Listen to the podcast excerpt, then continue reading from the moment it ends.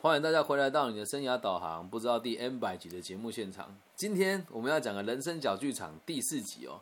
我没有想到我们的投票会投出这么辛辣的话题。今天我们要跟大家分享的事情是，我有点难以启齿，但都已经说了，我们就跟大家分享了。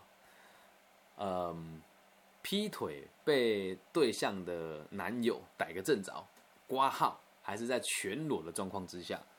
那讲这一集是也希望大家对于爱情有更多正确的看法啦。然后人生呢本来就有很多荒谬，所以就听一听，你也不要对我这个有什么评断，因为人生本来就充满了很多狗屁跟惊喜，特别是你还没有什么社会经验的时候。然后如果你是劈腿别人的人，或者被劈腿的人呢，我认为你也不用太自责。但是如果你有造成别人的伤害呢，你就应该要发自内心的去忏悔这件事情。那。故事就要坐时光机搭到十二三年前了，对，发生在东海大学的人文大楼外面。我还记得当时是我大二的暑假，然后我在学校打工嘛，在学校打工，大家就都会知道会带一个公文袋，然后到处跑来跑去，看到处事就送公文给给老师。然后呢，我就看到一个长得很。标志的女孩子在人文大楼的这个洗那个楼梯走上来，旁边那一棵树抽烟。那当时我自己是爱笑人士，我说：“哎，同学，这也不能抽烟哦。”他说：“为什么不能抽？我上次看到别人也在抽啊。”我说：“你这个试验区就往下走就看到了嘛。”然后他就把烟洗掉，烟洗掉我们就开始聊天。我说：“啊你是谁？你是什么系的？”他说：“你问很多哎。”然后我就没有再继续追问他了嘛。然后那个年代没有智慧型手机。但是如果直接跟女孩子要手机的话，又非常的唐突。那要 MSN 又好像对她非常的有目的性。于是我就跟她讲说，能不能跟你留个无名小站？我要怎么找到你？然后他就写了无名小站的账号给我，写在纸上面哦，就小小一张纸条。然后回家之后呢，因为那时候在暑假嘛，那暑假在学校攻读的时候，其实都没有都不会太忙了。老实说，就是会有一些社团的时间啊，然后要不然就是在学校打工啊，也没什么好忙的。然后晚上回去我就加他嘛。这里可能有很多人没有听过无名小站，它就是类似一种以前老一辈的人在玩的这个部落客，跟 Facebook 还有 IG 类似这样子的东西哦。然后我们在下面可以留言嘛，就是你如果登录的话，可以留言悄悄话。那我就留言悄悄话跟他讲说，就是你好，抽烟的女孩，你还记得我吗？然后后来就他有回复我嘛，我就在上面留我的 MSN 的那个账号，我的 MSN 账号是 B 五一五二零零零小老鼠 Gmail 对。如果你有 MSN 或者有无名小站，代表你年纪比较大一些些，那我就加他。然后加完他之后，我们就是每天都会在 MSN 聊天。因为当时是暑假刚开始的时候，我还记得是七月第一周吧。然后我们中间就都会用 MSN 聊聊天啊。MSN 聊天其实也也没有到很暧昧嘛。然后有一天哦，就就突然有一天哦，就是他就跟我说，我就跟他说，我去租了一部电影。他说什么电影？我说邪匠，就是一部很可怕的鬼片。然后他又讲说，哎，我也想看呢。哎，这时候有经验的人就会知道，当你租了 DVD，然后这个你的对象跟你说，哎，你的另也不能讲另一半。那时候我有女朋友，就是有人跟你说我也想看，那你会怎么做呢？你会跟他说，哦，我看我这借你，我又不是傻子，拜托，这个机会那么好，怎么可以放过，是吧？我说那要去哪里看？他说啊，来我家看好了。我当时不有他，绝对是马上就是喷上我最性感的香水。然后穿上我这个可以露出肌肉吊嘎，就是诶这个这台湾的说法，这个叫什么？诶，就汗衫了哦。然后就骑上我的摩托车。我那时候是住在二弄东海的二弄，我不知道大家知不知道那个地方，就是最上面那边。啊，我的房间其实很很破旧了。对，你说就住起来是觉得怪怪，但它很便宜，一个学期才一万六而已哦。然后我就骑到他给我的住址。其实东海的学生大部分都住东海别墅，很少有人会骑会到那个工业区那边。而这个女孩子给我的住址在工业区那里，就是住宅区嘛。那她那边的住宅区印象很深哦，就是它是一栋灰色的建筑物，然后其他楼层都是所谓的这个外籍劳工在住的。然后进去之后，我就记得它是三房两厅，很大哦。然后我当时想说，哇天哪！我以为他约我做坏事，结果没有。我们就我就跟他在他们家的那个客厅客厅看鞋匠。然后在看的时候，我们也就也没有很亲密，就是会靠在沙发上，然后会肩并着那肩并着肩，然后有时候会互相拉一下自己的，互相拉一下彼此的手。可是因为当时也没有去，他也没有问我说有没有女朋友，我也没有问他说有没有男朋友，我们就偶尔会这样子去他家看个电视。本来是看 DVD 嘛，然后后来就会买老二盐水机，东海有一件很有名的盐水机，我会买老二盐水机，然后去他家跟他一起看一些就是国片啊，什么九品芝麻官啊，然后等等的这些东西啊。那一开始也都觉得很正常，也没有什么。然后暑假其实很快就过去了，我后来才。知道一件事情，我一直以为他是东海大学的学生，但后来发好像不是，因为他只来暑修而已嘛。然后我们就这样子一起度过了好几个晚上，但但但是也都没有到很晚哦，就是大概会一起看电视，从八点看到一两点，然后我就会回家了。那当时其实你也不能说我对他没有什么意图吧，但我这个人是这个样子啊，就是对方如果没有给我太多的允许的讯号，我也不会对他做什么事情嘛。就这样子过了两个月。然后一直到快接近九月的时候，八月底哦，有一天他突然传 MSN 问我说：“就是你每天来我家，怎么都不会想对我做一些什么？”然后画一个问号，然后有一个那个调皮的笑脸。然后我就回答，我就回他，我说：“怎么可能不想？只是我不知道你想不想啊。”然后他要讲说：“其实我对你很有好感。”然后我就说真的假的？然后他要讲说我对你也很有欲望，难道我对你一点吸引力都没有吗？他打一个问号，然后再打个爱心。我说哇靠，这个太受不了了吧？然后我就说怎么可能没有吸引力呢？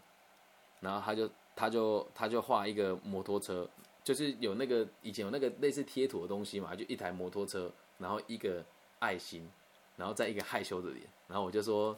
那你我现在可以过去吗？然后他就打一个嗯嗯，就是一个手在一个嗯嘛，那个嗯啊，就嗯嗯，然后就画一个那个笑脸在那边，然后我就骑摩托车去他家，然后也也也是真的，我必须得跟大家说，就是在你这个年纪跟你说不要跟人家发生性行为，我是觉得很困难的，但一定要好好保护自己。当时我没有想的很多，我就直接去他家，然后我还记得我中间在那个二弄口的全家新买了这个。安全套，然后就准备要去他家跟他，就是进行爱的交流。然后到他家之后，就门一开，我就扣扣扣，然后门就打开。然后门打开之后，当然就是直接又拥吻了嘛。因为其实你说我对他有没有这个意图，一直以来都有。但我为什么没有对他做什么事情？一方面是我没有得到他的允许，然后再还有一方面是我不确定他，我不确定他自己对。我不确定他自己会不会对这件事情生气，还有我会希望这也是一种勾引他的手段吧。毕竟如果你主动积极，他可能会觉得哎，你这个人好色啊，对吧？那我就选择用这样子的方式来引起他对我的兴趣。哎，果不其然，真是很有效果的嘛。他那天抱着我，所以跟我讲说，其实我一直很想就是跟你亲密，只是一直不知道该怎么跟你表述这件事情。我现在讲的很文雅啦，因为。原因重现的话，等一下我把录音笔关掉，我再讲我们当时的对白是什么样子。然后我们就真的在正在发生快乐的关系的时候，我就有感觉到他一有一种感觉是说，好像我们今天不大适合。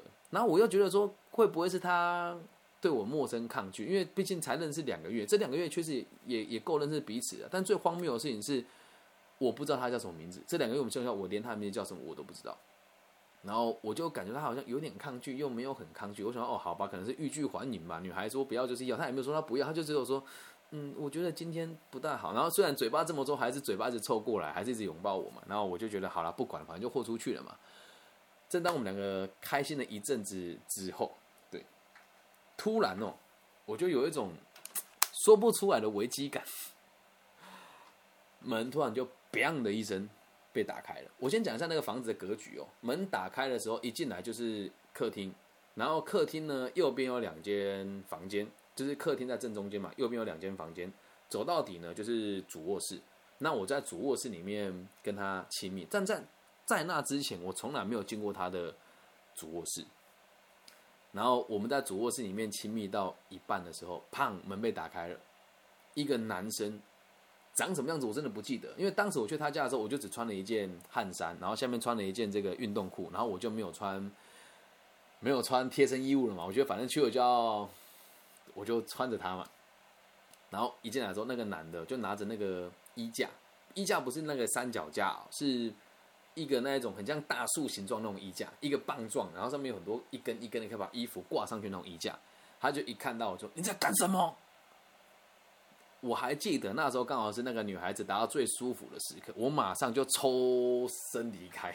出来之后，我就想完了，有人进来了，但是也不能说不知道啦，就觉得说应该是她男朋友。然后他就问我我是谁，然后我就没有说话，我就赶快把身体的那个安全套拿下来放到口袋里面。当下也顾不及黏不黏，还恶不恶心的嘛。然后他就开始，因为你是裸体的，人裸体的时候很脆弱，他就直接拿衣架丢了，然后冲过来就开始对我，就是攻击啊！其实人你没有没有打架习惯，打起架就是这样子，很很潦草，然后挥拳很没有力道，他就是很激动，然后拿东西一直丢我。没有穿衣服的时候真的超脆弱。然后我还记得我我那一件汗衫就放在他家，我就把运动裤拿着。可是当时你没有时间穿，你总不能裤子穿好之后，等一下等下我们再决斗不行嘛？我就拿着裤子，然后跟他。也不能讲搏斗吧，后来我就一把很用力把他推开，因为对方没有很强壮，就瘦瘦高高这样。我推高推开他之后，就把他，因为他就很激动啊。然后我也我也不知道我该怎么解释，我说他就说我就说那你是谁？他说我是他男朋友。然后我就听到之后他就更气，又冲过来，我就抓着他把他往那个主卧室的厕所丢进去。然后丢进去之后，我就马上再去转头拿那个刚刚的衣架往里面塞。因为浴室小小的一个，然后那个衣架就占了里面的大概三分之一到四分之一，所以他被衣架卡住，他暂时出不来。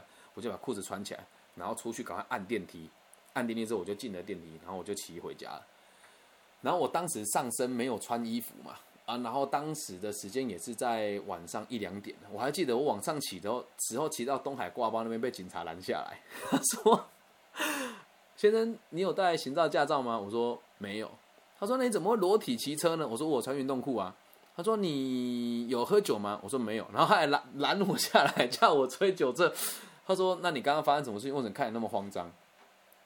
哦，因为当时看到警察，我也很就很很傻里傻气的说出来说：“我我刚刚去一个女生家啊，她男朋友刚好回来。”然后那警察就呵呵呵就笑了我一下，说：“好吧，那你的证件能给我看一下吗？”我说：“我就没带啊。”他说：“那行照、驾照有没有？”我说：“驾照我也没带，但行照在摩托车下面，我给他看。”然后看完之后，警察看一看，就说：“哦，好，那赶快回去吧，注意安全。”然后我就骑回家。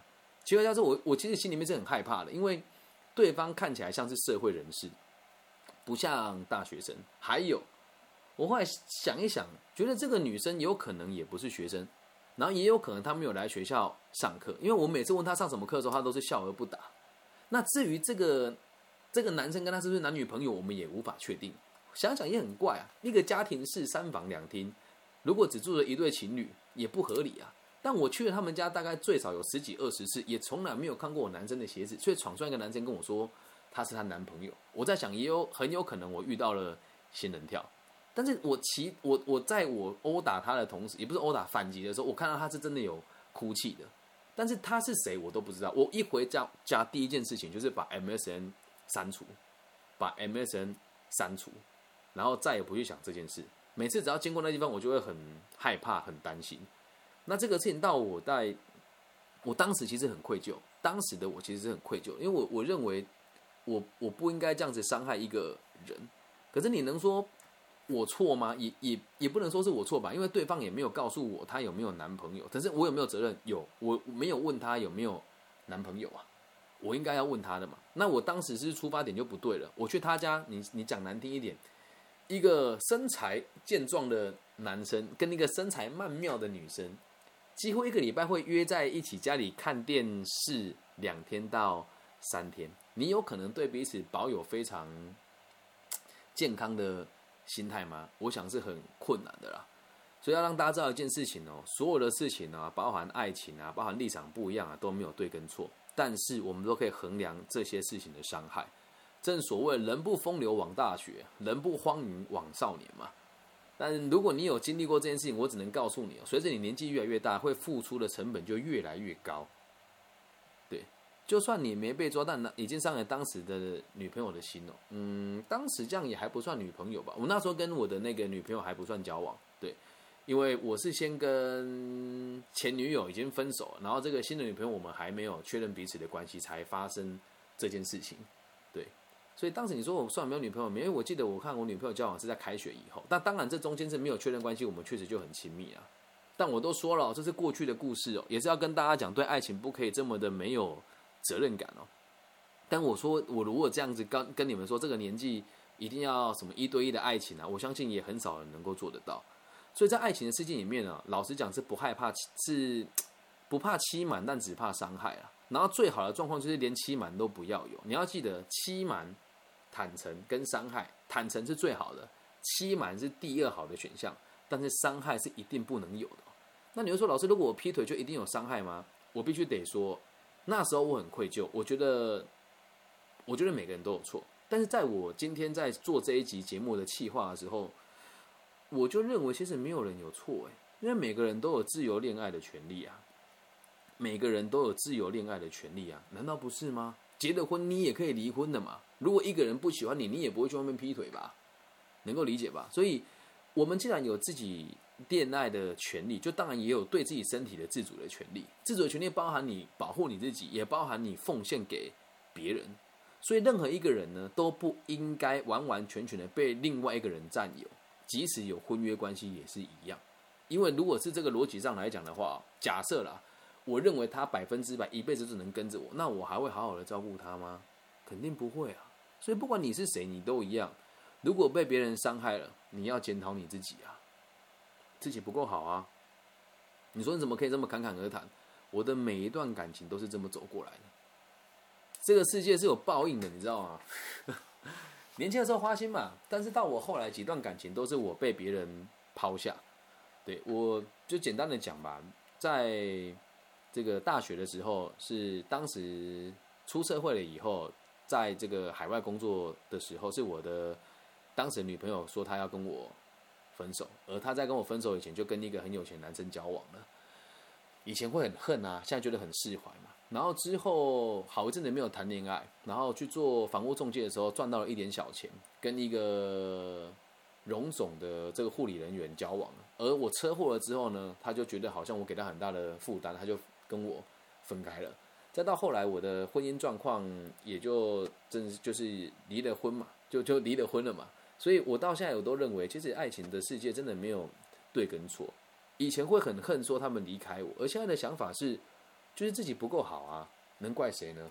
如果现在我我有对象，我的对象也就这样子离开了，我也只会说那就是自己不够好啊。所以被别人伤害了，你要检讨你自己啊。但是哦，假设是你不小不小心伤害了别人，你更要检讨你自己啊。什么叫伤害？欺瞒，或者是让另外一个人伤心，这就是伤害嘛。那如果你自己呃，如果一个人不够优秀的话，你就应该要放他走。什么叫放他走？假设他都已经背着你乱搞了。你要给他机会吗？如果他够优秀的话，你就该留住他嘛。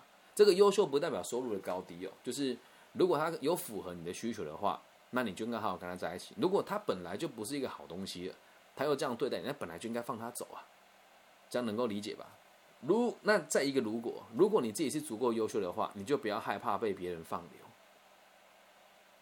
懂吗？所以他们那一对情侣，甚至是不是情侣我都不知道。回到那个故事里面哦。到后来我就没有跟这些人见过面了，包含那个男生，我也不能确定他是不是学生，而那个女孩子，我也不能确定她是不是东海大学的学生，我们就再也没有见过面了。那这个故事要跟大家分享的事情是，就算你要跟别人发生这种很刺激的关系，你也得先理解对方的状况是什么，还有你承不承担得起，你承不承担？你知道那种感觉有多奇怪吗？你全裸诶。然后正在情在浓意时，你们正在交合的时候，有一个陌生男子进来，那个东西对我到现在我还有，我还是觉得很令我恐慌跟害怕。所以从那一次以后，我就学乖了，我都会先问你有没有男朋友啊？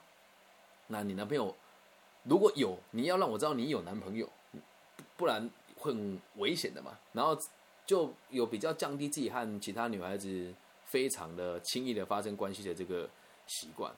所以要记得哦，爱是有责任的哦，坦诚是唯一的道路。如果你爱他，就是我必须得讲，爱这种东西很多样貌，并不是只有一对一而已啦。你也可以同时喜欢很多人，但是你要为谁负责，你自己心里面要有一把尺啊。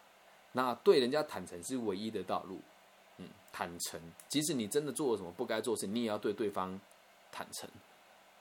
不应该拿这个你是我男朋友，你是我女朋友，你是我老公，你是我老婆的这个事情来限制自己。我不是鼓励大家滥交，但你要记住一件事：如果你的对象没有办法，某种程度上你没有办法满足他某些事情，他才会劈腿嘛，才会跟其他人在一起。那你该检讨的就是自己。记得哦，这个性呢只是爱的一环而已，而在爱里面也必须得要有性的存在，否则关系很难被延续下去啊。所以性跟爱这件事情，我们自己要能够理解，你对一个人是有什么样子的冲动。然后最后也跟大家提醒哦，爱情是拿来珍惜的，爱情是拿来珍惜的，不应该让彼此有就是有这么大的伤害。不管你是劈腿还是被劈腿都一样。那我觉得我刚刚这个故事很离谱啊，已经过了这么久，我现在讲起来就觉得很离谱哦。但是十几年过去了嘛，我只是跟大家讲说，以前我在解释这件事情，会觉得自己很酷。以前小时候会觉得很屌哦，你看我我去睡人家女朋友，然后男朋友进来，他男朋友揍我，还揍他，全裸，刺激吧？可是现在想法会觉得，我我当初这么做是因为我不懂这些道理。那也希望透过这个故事让大家听一听跟想一想，就是如果你有机会遇到这件事情的话，你一定要先跟跟。彼此确认好彼此的关系，所以没从来都没有人，没有人是不会犯错的。那我们要知道，既然会犯错的话，你在事后就要知道自己错的有多离谱，然后让错的事情变成你的智慧，这样能够理解吧？这是我们今天的人生小剧场，劈腿被对象的男朋友逮个正着，而且还全裸，希望对大家未来的爱情观有点帮助。那我先把录音笔关掉，然后再看现场大家有什么问题想问的。